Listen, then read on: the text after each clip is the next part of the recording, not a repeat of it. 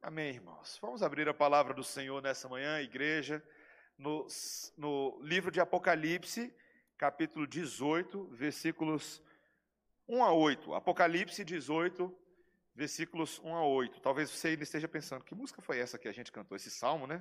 Pastor, meio pesado esse salmo, né? Por que, que a gente cantou esse salmo? Bom, vamos ver por que no sermão dessa manhã. A palavra de Deus sempre nos orienta, meus irmãos, em tudo que cantamos, oramos, lemos e aprendemos. Queremos também dar as boas-vindas àqueles que nos visitam nessa manhã. Vejo que temos bastante visitantes. É uma alegria. Apocalipse capítulo 18, versículo 1, a palavra do Senhor assim nos diz, irmãos. Depois destas coisas, vi descer do céu outro anjo, que tinha grande autoridade, e a terra se iluminou com a sua glória. Então exclamou com potente voz, dizendo: Caiu, caiu a grande Babilônia e se tornou morada de demônios, covil de toda espécie de espírito imundo e esconderijo de todo gênero de ave imunda e detestável. Pois todas as nações têm bebido do vinho do furor da sua prostituição. Com ela se prostituíram os reis da terra. Também os mercadores da terra se enriqueceram à custa da sua luxúria. Ouvi outra voz do céu dizendo: Retirai-vos dela, povo meu, para não serdes cúmplices em seus pecados e para não participardes dos seus flagelos, porque os seus pecados se acumularam até ao céu, e Deus se lembrou dos atos iníquos que ela praticou. Dai-lhe em retribuição, como também ela retribuiu. Pagai-lhe em dobro, segundo as suas obras. E no cálice em que ela misturou bebidas, misturai dobrado para ela. O quanto a si mesma se glorificou e viveu em luxúria, dai-lhe em igual medida tormento e pranto. Porque diz consigo mesma: Estou sentada como rainha, viúva não sou, pranto nunca hei de ver. Por isso, em um só dia, sobrevirão os seus flagelos: morte, pranto e fome, e será consumida no fogo, porque poderoso é o Senhor Deus que a julgou. Essa é a palavra de Deus. Vamos orar, meus irmãos. Senhor, nós te louvamos pela tua palavra que nós temos estudado desde o início desse livro de Apocalipse, nessa série sequencial em que cada texto, cada ideia que vamos recapitulando nos lembram da glória de Deus e da mensagem do Senhor para o povo do Senhor hoje em dia. Senhor, dá-nos ouvidos atentos, sensibiliza nosso coração, afasta de nós o preconceito contra a tua palavra, a dureza de coração e abre o nosso coração para receber a tua esperança e a tua instrução. Em nome de Jesus. Amém. Meus irmãos, o que que esses filmes que eu vou citar aqui agora, para todos os bons cinéfilos, o que que esses filmes têm a ver um com o outro, tá bom? Então vamos lá. Tempestade, o planeta em fúria. Armagedon, o inferno de Dante. 2012 e terremoto, a falha de San Andreas. se você poderia se você pudesse reduzir em uma palavra o que tem de comum entre todos esses filmes, se é que você já assistiu todos eles, ou pelo menos metade. Tragédia, não é? Mais tragédia do que o Flamengo perder a Taça Libertadores da América ontem. Oh, meus irmãos, finge que o dia de ontem não aconteceu, tá? Meus irmãos, todos esses filmes, eles vão ali de forma fictícia retratar um personagem ou uma família correndo desesperadamente para salvar sua própria vida diante de uma tragédia prenunciada e iminente. Não é? Você já assistiu esses filmes? Seja um vulcão que estoura próximo a uma cidade pacata, que possui uma equipe de geólogos, seja a maior tempestade de neve de todos os tempos que ameaça soterrar Nova York debaixo de uma espécie de era do gelo, seja um grande asteroide que vai atingir a Terra e produzir um daqueles tsunamis que você já sabe, né? Não dá para pegar jacaré numa ondinha dessas, né? Meus irmãos, um outro ponto curioso que tem em todos esses filmes, além da tragédia, é que sempre tem uma espécie de alerta antes da tragédia. Sempre tem alguém, seja uma equipe da NASA ou um cientista meio excêntrico, sempre tem alguém que está tentando dizer o que vai acontecer, mas ninguém presta atenção. Ninguém ouve, a mídia não dá atenção e por aí vai. E aí as pessoas só acordam quando o caos já está batendo a porta, quando a sombra se avizinha, quando o problema chega mais perto. Literalmente, quando não há mais escapatória, é quando todo mundo decide acordar. Meus irmãos, esse não é só um problema dos seres humanos, mas o que o texto quer mostrar para a gente hoje é a importância dos alertas de Deus. Nesse caso, do alerta de Deus. A palavra de Deus vira hoje e diz: acordem, acordem antes que seja tarde demais, porque Deus está trazendo o seu juízo sobre a Babilônia deste mundo. E ai daqueles que nesse momento não pegarem suas coisas e se prepararem para fugir do pecado e das consequências devastadoras do juízo de Deus sobre o mundo, porque pode até parecer que tarda, mas certamente não haverá de falhar. Meus irmãos, esse texto traz isso para a gente hoje. Nós precisamos aprender por meio daquilo que João, na sua revelação, na ilha de Pátimos, estava enxergando, aquilo que os anjos estavam mostrando para ele. Meus irmãos, existem três claras lições que João está observando nessa visão profética. Primeiro, e nós veremos, que a queda da Babilônia é certeira. O cumprimento das profecias bíblicas, elas vão acontecer. Segundo lugar, que o orgulho de quem ama a Babilônia se tornará em pó e desprezo entre os homens.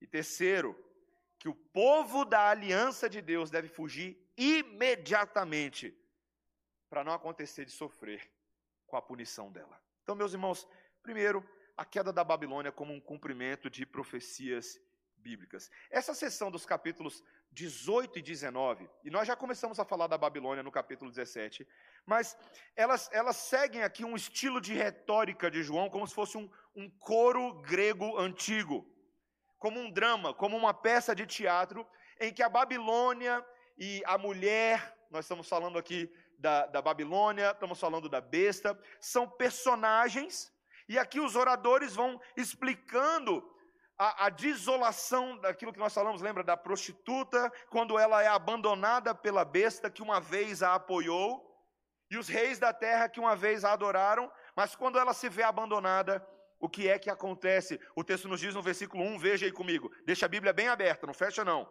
Depois dessas coisas, vi descer do céu outro anjo que tinha grande autoridade, e a terra se iluminou com a sua glória.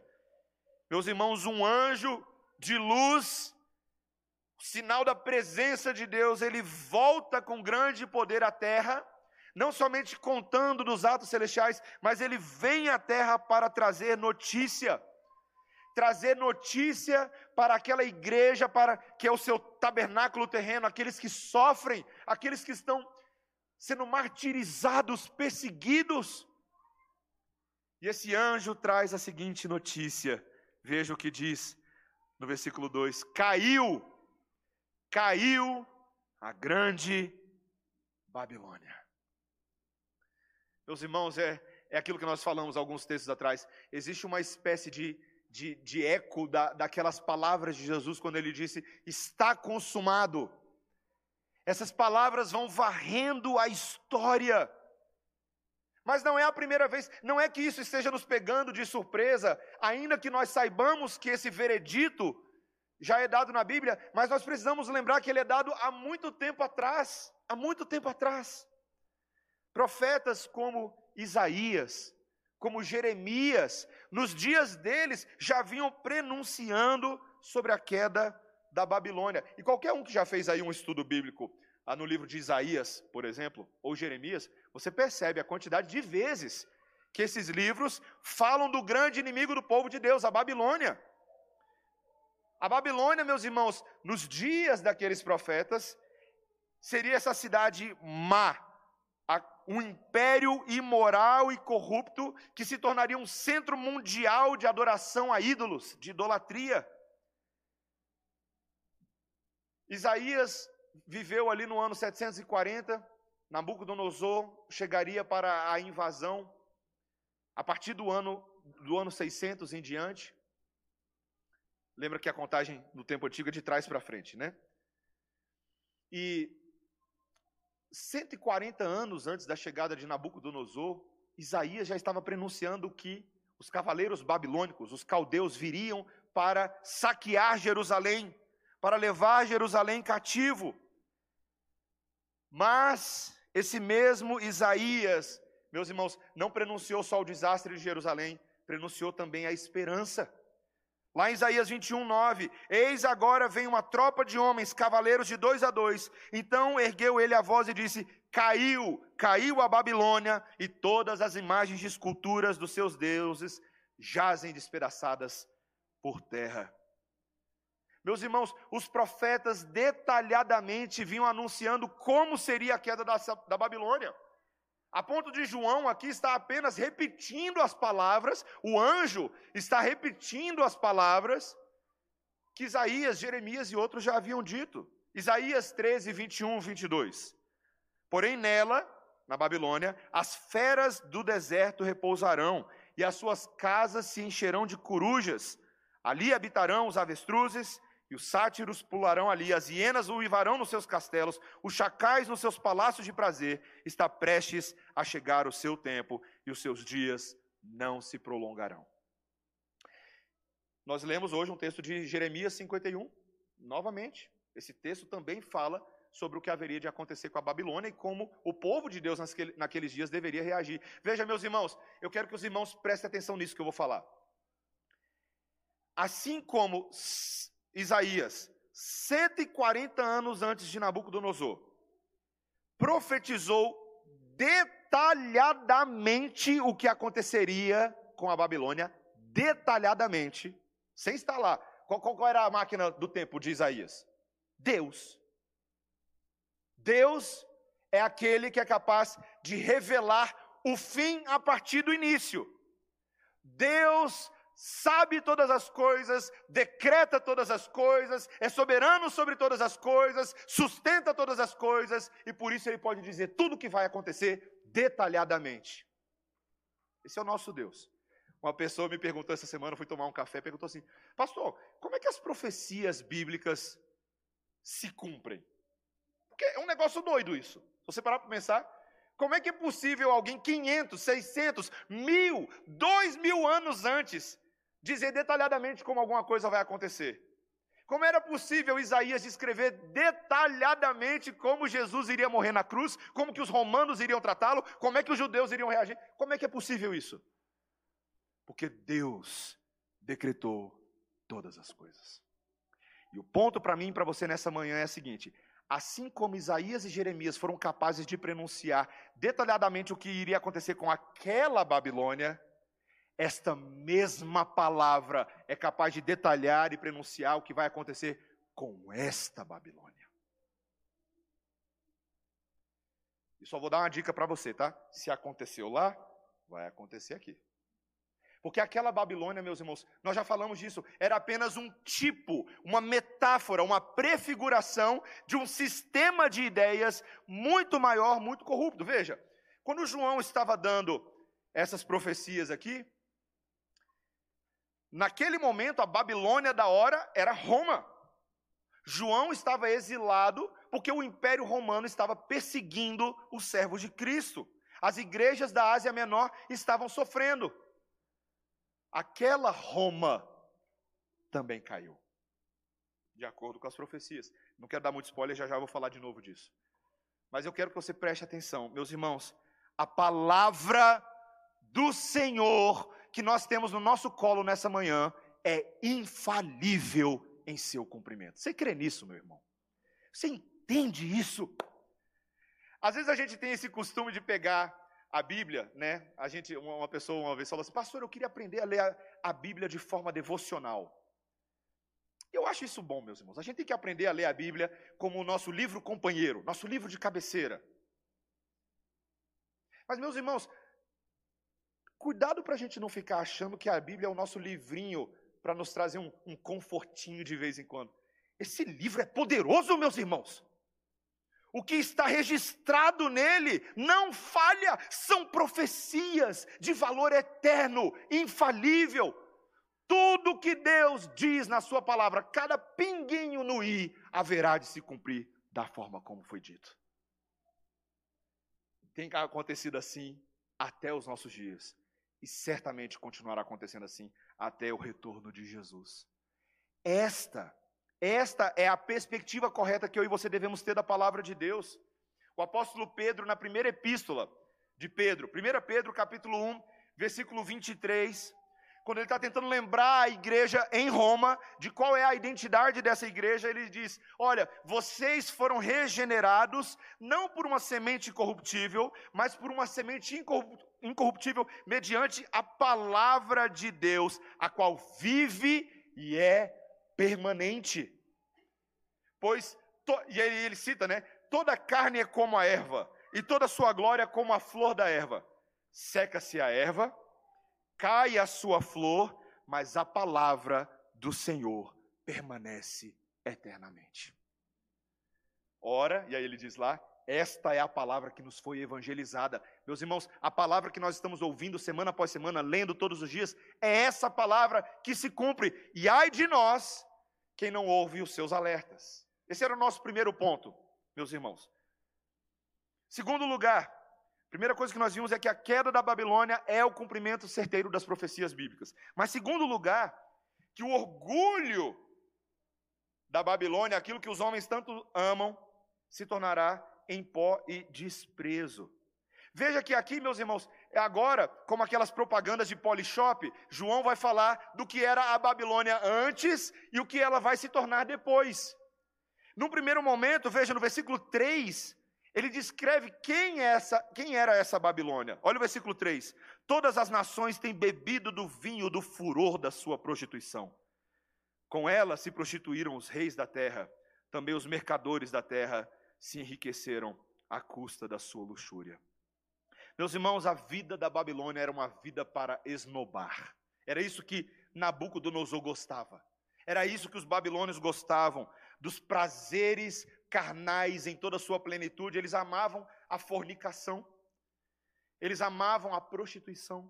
Eles amavam essas riquezas que adornavam os seus pecados e traziam glória para si mesmos seus luxos, suas iguarias, suas comidas.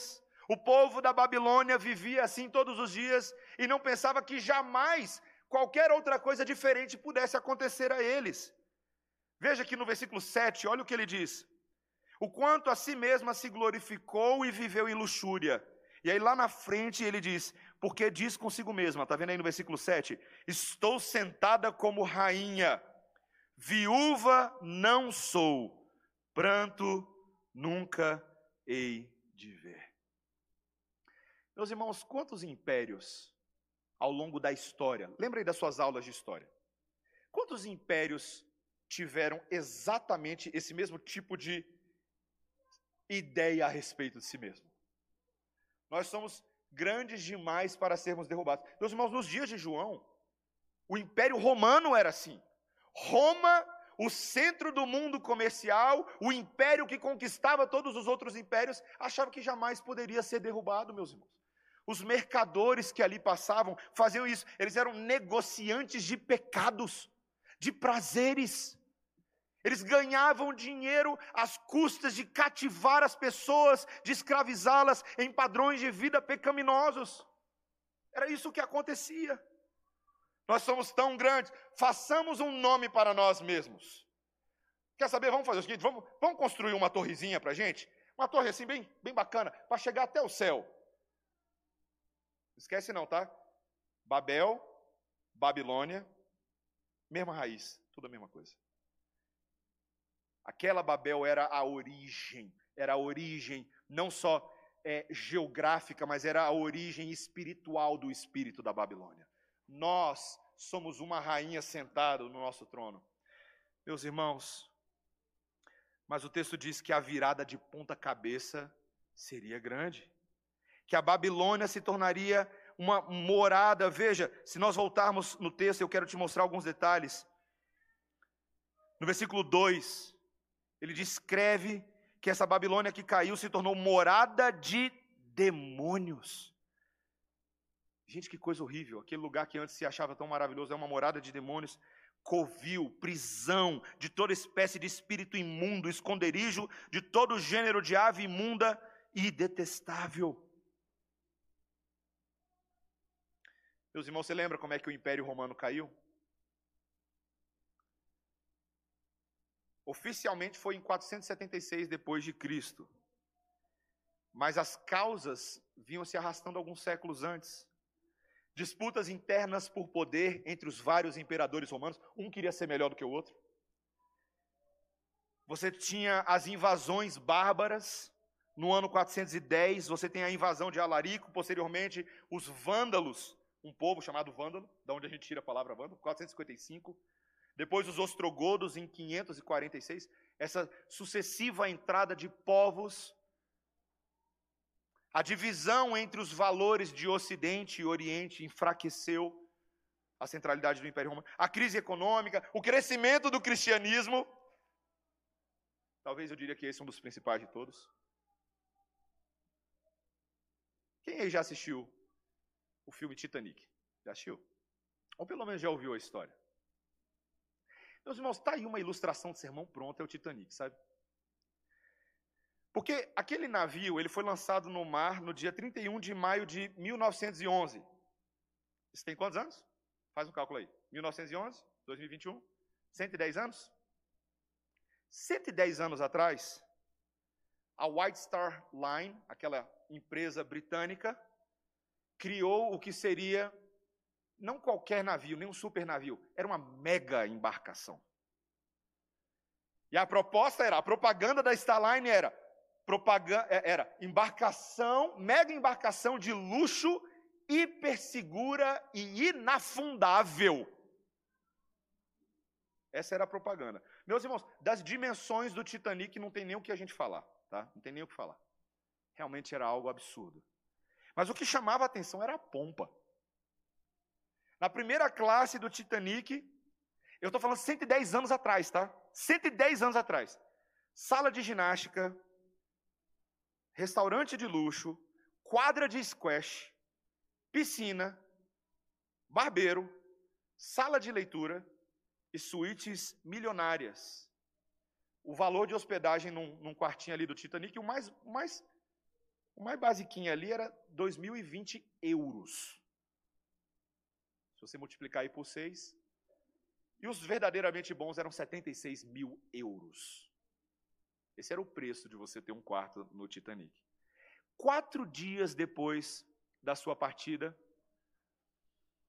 naquela noite de 14 de abril, os capitães até conseguiram ver o, o iceberg, mas já estava muito em cima. Eles conseguiram desviar, mas o casco ainda atingiu, o iceberg atingiu a lateral. E naquele momento, queridos, quando o engenheiro foi avaliar o que, que tinha acontecido, e ele vira para o capitão e fala: Capitão, nós vamos afundar. Naquele momento, todo mundo que ouviu aquilo sabia exatamente qual é o significado das palavras correr atrás do vento.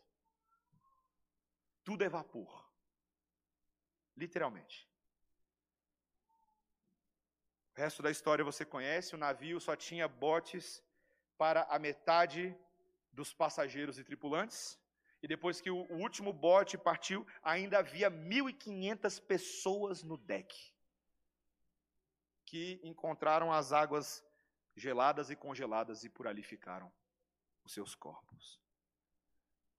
Meus irmãos, a destruição de Roma, a destruição do Titanic, são todas antecipações daquilo que a Bíblia já antecipava há muito tempo, que todo aquele que pensa estar de pé, veja para que não caia.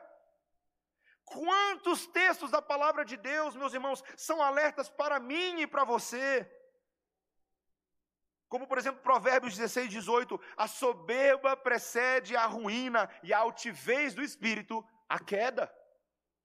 Ou Provérbios 29 e 23: A soberba do homem o abaterá, mas o humilde de espírito obterá honra. Meus irmãos, todos aqueles nesse mundo que nesse momento têm a sua estabilidade estritamente no sistema de riqueza, de poder, de corrupção, que esse mundo traz, estão suscetíveis a essa mesma altitude, estão lá em cima, e a queda vai ser feia, meus irmãos. Todo mundo que se apoia nas coisas que parecem tão seguras desse mundo, verão essas coisas esfarelarem debaixo dos seus dedos, debaixo dos seus pés. Meus irmãos, eu me lembro quando, quando ainda estávamos morando fora, e uma vez meus pais foram lá visitar a gente, queriam passar um tempo lá passeando, e a gente pegou o carro e falou, vamos, vamos, vamos conhecer Nova York. Pobre conhecer Nova York, assim, você entra de carro, roda tudo, gasta todo o dinheiro que você pode, bate pé. Meus irmãos, eu lembro quando a gente foi na Times Square, e você fica, você tem dois choques. O primeiro choque quando você tem que você vai no centro de Nova York, você fala assim: "Meu amigo, quanta tecnologia, quanto quanto poder, quanta glória, quanta grandeza, aquela multidão de pessoas andando com sacolinha na mão, comprando chapéu, comprando coisa, I love New York, um negócio de doido. O segundo choque é um choque espiritual para todo crente de verdade, imediatamente vem um negócio ruim no coração. Todo crente de verdade, tá, gente? Se você é crente de verdade, tá? Você não vai ficar só seduzido, não. Vai vir um negócio ruim e você falar assim, rapaz. Vai dar ruim esse negócio aqui, rapaz. Você percebe rapidamente que se o seu coração for tomado por aquilo, um mundo que só consome, consome, consome, que adora as coisas que cria, que idolatra aquilo que nós temos, mas não dá glórias ao Criador, acha que a sua glória é o tamanho daqueles prédios. Meus irmãos, a queda é grande. Não que você não possa viajar para Nova York, não que você não possa fazer, não é nada disso, meus irmãos. É aonde está o seu coração. Porque onde está o seu tesouro é ali onde está o seu coração. E é disso que esse texto está falando, meus irmãos. O orgulho dos homens se tornará em ruína. E eu não vou antecipar, porque semana que vem tem mais sermão sobre Babilônia, mas, meus irmãos, é isso que vai acontecer. E eu finalizo com o último ponto desse sermão, deixando claro o chamado desse texto: o povo da aliança tem que fugir imediatamente da Babilônia de pecados, para a gente não sofrer junto com a sua punição. Olha aí o versículo 4. Um outro anjo, ou pelo menos uma segunda voz do céu, é o que o texto nos diz. Ela diz, versículo 4: Retirai-vos dela. Só que tem aqui um detalhezinho depois desse versículo. Povo meu. Dessa frase, está vendo? Retirai-vos dela, povo meu. Deus está falando com o seu povo. Ó, oh, povo meu, povo que está em aliança comigo, povo que me pertence, saiam dessa cidade. No Antigo Testamento, os profetas já haviam falado isso. Isaías, Jeremias, eles sempre e vários outros, todas as vezes que o povo de Deus estava peregrinando no meio de uma cultura que não era a cultura deles, eles falavam: Ó, oh, sai daí, não fica aí. Quando Deus falou por meio de Moisés lá no livro de Deuteronômio e antecipou que, olha, vocês vão entrar na terra prometida, não é para se misturar com os cananeus, mas Moisés, vocês vão se misturar mesmo assim. Já estou te falando. Vocês vão se misturar. Vocês vão se esquecer do que eu estou falando. Vocês não vão se lembrar da minha lei. Vocês não vão se lembrar de que eu que sou um Deus de amor, mas também sou um Deus justo. E que a minha aliança com vocês tem tanto bênçãos quanto maldições. Esse contrato de relacionamento, ele tem sanções. E vocês não podem fingir que não é com vocês. E todos os profetas, meus irmãos, sempre falavam: retirai-vos. E aqui ele diz no versículo 4: retirai-vos para que vocês não sejam cúmplices em seus pecados e não participem dos seus flagelos. Meus irmãos, Deus certamente pesaria a mão sobre a Babilônia, ele iria vingar o seu povo. A gente consegue ver isso aí nos versículos 6, 7, no versículo 8, Deus vai retribuir como a Babilônia fez. Deus vai dar em dobro, em justa medida, tudo aquilo que a Babilônia fez. Toda a sua glória vai ser retribuída em pranto, em tormento. Mas a pergunta é: como é que vai ficar o povo de Deus no meio disso tudo? Meus irmãos, esses apelos são igualmente relevantes para a igreja do Senhor no Novo Testamento e para nós hoje. A vinda de Deus, veja, Jesus vai voltar e com ele vem o prenúncio. Separem-se espiritualmente da participação nos pecados desse mundo. Aquelas igrejas lá da Ásia Menor, Tiatira, Laodiceia e tantas outras, falharam em manter distância do sistema de valores romanos. É por isso que João pegou tão pesado com elas. Era o espírito de Jezabel, era o espírito de Balaão no meio deles, eram heresias. Meus irmãos, tem uma história, e aqui gente, eu vejo que nós temos várias crianças hoje, não é verdade? Crianças, vocês lembram da música da mulher, da mulher de Ló? Todo mundo lembra? Vocês lembram? Como é que fala na música? Sabe? Ouçam agora. Essa é a história de uma mulher que se deu mal. Lembra? Lembra, Lavínia? Só porque olhou para trás. Virou uma estátua de sal, não é? A gente canta essas músicas com as crianças e elas pulam, brincam e fazem estátua, é, né? Mas nem sempre nós pais paramos para explicar o significado daquela história, não é verdade? Vocês lembram? Ló, sobrinho de Abraão, e os pastores de Ló e os pastores de Abraão entraram em conflito, e aí tentaram pacificar a diplomacia, família de Ló vai morar um pouco mais afastada. Só que onde é que eles foram morar? Perto de onde? Qual era a cidade? Sodoma. Sodoma era uma cidade conhecida pelo seu pecado, pela sua imoralidade, pela sua perversidade. Mas Ló e seus pastores não fizeram tanto caso disso e, infelizmente, começaram a ser contaminados por aquele estilo de vida mas Abraão, como um mediador de aliança, ele intercede em favor do seu sobrinho, intercede em favor dos justos que moravam naquela cidade, porque Deus havia anunciado que ele destruiria Sodoma e ele destruiria Gomorra. Meus irmãos, Deus é tão maravilhoso que ele chega a mandar dois anjos para alertar e para conversar com Ló. E os próprios anjos acabam sofrendo lá com o povo da cidade, lembra? O povo da cidade era abusador. Mas aí o que, que acontece naquela história, meus irmãos? Os anjos viram para Ló e falam: Ló, junta a sua família, porque essa cidade vai ser destruída. E no momento que vocês fugirem, não olhem para trás, porque se vocês olharem para trás, vocês vão virar uma estátua de sal. Foi isso que eles falaram. Curiosamente, os noivos das filhas de Jó não deram ouvidos e ficaram na cidade. Então lá vai. Eu falei Jó, é Ló, né, gente? Lá vai Ló, sua esposa e suas filhas correndo. E pela fé, eles deveriam não olhar para trás. Mas um deles não teve fé.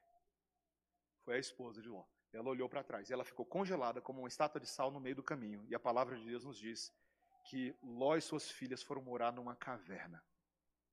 Meus irmãos, eu fico tentando imaginar a cena de uma família indo morar numa caverna sem a sua mãe.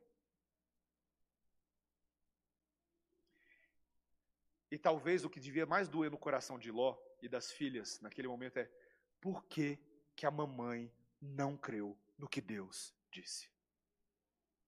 Por que, que a mamãe não creu?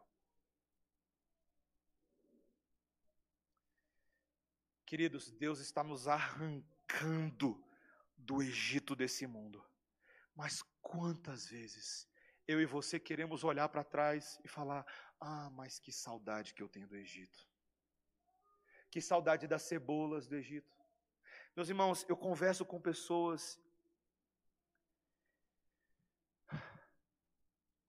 Pessoas que sentem saudade do tempo que eles não tinham tanto entendimento espiritual. Ah, pastor, Estou casado hoje, está difícil. Pastor, não vou mentir, não. Eu sinto saudade da época que eu era solteiro.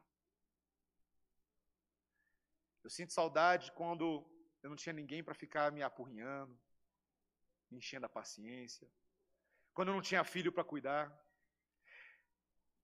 Quando eu era dono, em outras palavras, quando eu era dono de mim mesmo e eu não tinha que prestar contas a ninguém, como se isso fosse mérito, como se isso fosse bênção. Quando Deus, na verdade, meus irmãos, deseja realizar os propósitos dele na nossa vida e que a gente não fique olhando com saudade do pecado. Pelo contrário, meus irmãos, que a gente corra em direção à maturidade, que a gente corra em direção ao entendimento, corra em direção à vontade de Jesus para as nossas vidas. É isso que Deus quer. Meus irmãos, quantos versículos no Novo Testamento falam disso? Por exemplo, Paulo em 2 Coríntios capítulo 6, alertando a igreja de Corinto quanto à idolatria ao seu redor, os relacionamentos em julgo desigual, ele diz: Não vos ponhai em julgo desigual com os incrédulos. Porquanto, que sociedade pode haver entre a justiça e a iniquidade? Ou que comunhão da luz com as trevas? Que harmonia entre Cristo e o maligno? Meus irmãos, eu vou conversar com os casais de namorado. Aí, ah, não posso nem falar aqui o que, tem fazer. A menina, ah, pastor, mas ele, ele é tão legal, ele é tão melhor do que os meninos da igreja. Hum! Buraco de inferno no namoro e achando que está linda. Ah. Beijando a boca de quem não partilha da sua salvação em Cristo Jesus. Que perigo! Que perigo! Lá naquele texto, 2 Coríntios 6, por isso, retirai-vos do meio deles, separai-vos, diz o Senhor. Não toqueis em coisas impuras, e eu vos receberei, eu serei vosso pai, e vós sereis para mim filhos e filhas, diz o Senhor Todo-Poderoso. Meus irmãos, isso não é Antigo Testamento, isso é Novo Testamento. Para aqueles que ficam assim, ah, não, mas isso era coisa do Antigo Testamento. Não, olha aqui, olha. A palavra de Deus é uma só, ela é completa, a verdade é total. 1 Pedro, capítulo 2, versículos 11 e 12. Pedro, amados, exorto-vos como peregrinos e forasteiros que sois, a vos absterdes das paixões carnais que fazem guerra contra a alma, mantendo o vosso procedimento exemplar no meio dos gentios, para que naquilo que eles falam contra vós outros, como de malfeitores, observando-vos as vossas boas obras, glorifiquem a Deus no dia da visitação. 1 Pedro 2, 11 e 12. Meus irmãos, a palavra de Deus é um alerta que brilha. Porque talvez você esteja ouvindo meu sermão falando assim, pastor, está pegando um pouco pesado, né? Tô mesmo, meus irmãos. Tô mesmo. Aqui, ó. É a palavra do Senhor ela é um alerta. Hoje de manhã, você que veio aqui, ela é um alerta que está fazendo hum, hum, hum, sinal amarelo. Meus irmãos, a palavra de Deus é um fiel alerta. Não é igual esse sinal do CIA quando eu estava chegando aqui hoje de manhã, aquele sinal do cruzamento ali, que ele estava verde e de repente, sem luz nenhuma. Eu dirigindo, o que está acontecendo? De repente, vermelho. Meus irmãos, eu falei, que tragédia é essa, rapaz? Alguém conserta essa porcaria desse sinal aí? Vai causar um acidente. Quando você sai do verde para o vermelho, é injusto. Mas se tem sinal amarelo no meio, é bom olhar, não é? É bom dar ouvidos. Tem sinal amarelo que até faz barulhinho, sabia? Meu irmão, minha irmã, será que nós estamos vendo o sinal amarelo da palavra de Deus essa manhã? Porque o vermelho está chegando o dia do juízo do Senhor, o dia de Cristo, que vem como um ladrão no meio da noite, e muitas pessoas serão pegas despreparadas, porque estão dormindo espiritualmente nas suas caminhas de conforto, e nós, e nós, não temos o direito de dormir como aqueles que não conhecem a verdade de Deus. Nós não somos da noite, nós somos do dia, da luz, nós somos o povo de Cristo. O maior sinal de alerta que aconteceu, meus irmãos, foi o Filho de Deus se colocar na cruz do Calvário, morrer pelos nossos pecados, nos separar do inferno para a vida eterna, nos dar alegria e esperança e dizer: agora vocês são meus. Vocês não vivem mais para vocês. A vida que vocês agora vivem é uma vida em preparação e aguardando o meu retorno. Esse é o alerta de Jesus. Santificai-vos enchei-vos do espírito, larguem os pecados. Meu irmão, eu termino o meu sermão te perguntando: você é um bom maratonista para correr de desastre? Toda vez que eu assisto aqueles filmes, toda vez, terremoto de San Andreas, o povo está correndo no meio da rua e o terremoto quase pega, o chão abrindo, né? E o povo correndo. E eu assistindo o filme, eu falo: corre, miséria, corre mais corre. Meus irmãos, o que o Espírito Santo de Deus está falando conosco hoje de manhã é isso. Corre, miserável. Corre do pecado. Para de brincar com isso. Meu irmão, minha irmã, tem horas que a gente tem que fazer compromissos com a nossa vida. Deus ele é tão bom que todos os dias ele renova a misericórdia dele sobre nós. E ele diz: Sabe aquele pecado que estimação que você passou a semana inteira pecando, o mês inteiro? Larga hoje, tem esperança hoje.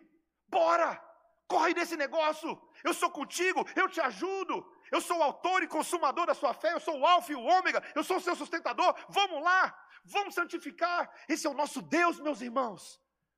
Ele te ajuda, ele te dá essa igreja inteira, que não são somente seus coleguinhas, são seus administradores, instrutores, exortadores, educadores, repreensores, seus encorajadores. Apoie-se nos seus irmãos, abre o coração, fala, cara, ora por mim, eu não estou conseguindo, me ajuda, está difícil esse negócio chora com seus amigos, vai lá para o seu discipulado, abre seu coração, chama alguém do grupo discipular, chama um presbítero, chama um irmão mais velho, uma irmã conselheira da igreja, fala: Eu não estou conseguindo, corre do pecado, meu irmão. Porque nós não fomos separados para sucumbir, nós fomos separados para a vida eterna. E Jesus promete nos ajudar eu tenho certeza absoluta que se você fizer um compromisso em Cristo Jesus, em oração, em sacrifício, falando, Senhor, me ajuda, Ele vai te ajudar. Eu tenho certeza absoluta. Porque Ele não é igual a gente, Ele não é homem para mentir. Suas promessas são verdadeiras, eternas, infalíveis. Meu irmão, minha irmã, eu espero que você corra de verdade. E que nós como bons fugitivos do pecado que correm em direção a Jesus, nos ajudemos uns aos outros a fazer isso. Amém? Vamos orar, meus irmãos. Senhor Deus, ó Senhor, nessa manhã nós somos chamados a desistir do nosso jeito de fazer as coisas para abraçar a tua graça, a tua verdade, os teus caminhos. Eu tenho certeza absoluta que o Espírito Santo nessa manhã está incomodando muitos corações. Porque a palavra de Deus consegue fazer isso. Cada um de nós individualmente sabe de que maneira temos ou não vencido sobre as trevas. E nessa manhã, Senhor, nós pedimos que o Senhor nos ajude a olhar para a ruína da Babilônia do pecado, como cumprimento das promessas do Senhor e largarmos desse orgulho babilônico e vivermos em santidade. Senhor, ajuda-nos a olhar a tua palavra, a amá-la, a crer nela, a levar a sério e a vestirmos as roupas do dia, largando o pijama do sono espiritual. Senhor, ajuda cada um de nós que tem lutado, que tem sofrido, a sermos verdadeiramente vitoriosos sobre o pecado que tenazmente nos assedia. Dá vitória ao teu povo, Senhor. Dá sucesso na luta contra as trevas.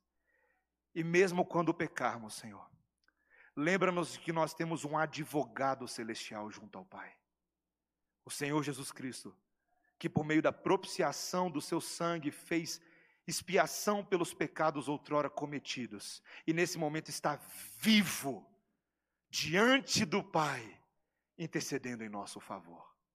Que nós recorramos aquele que tem poder sobre a vida e a morte, em nome de Jesus. Amém.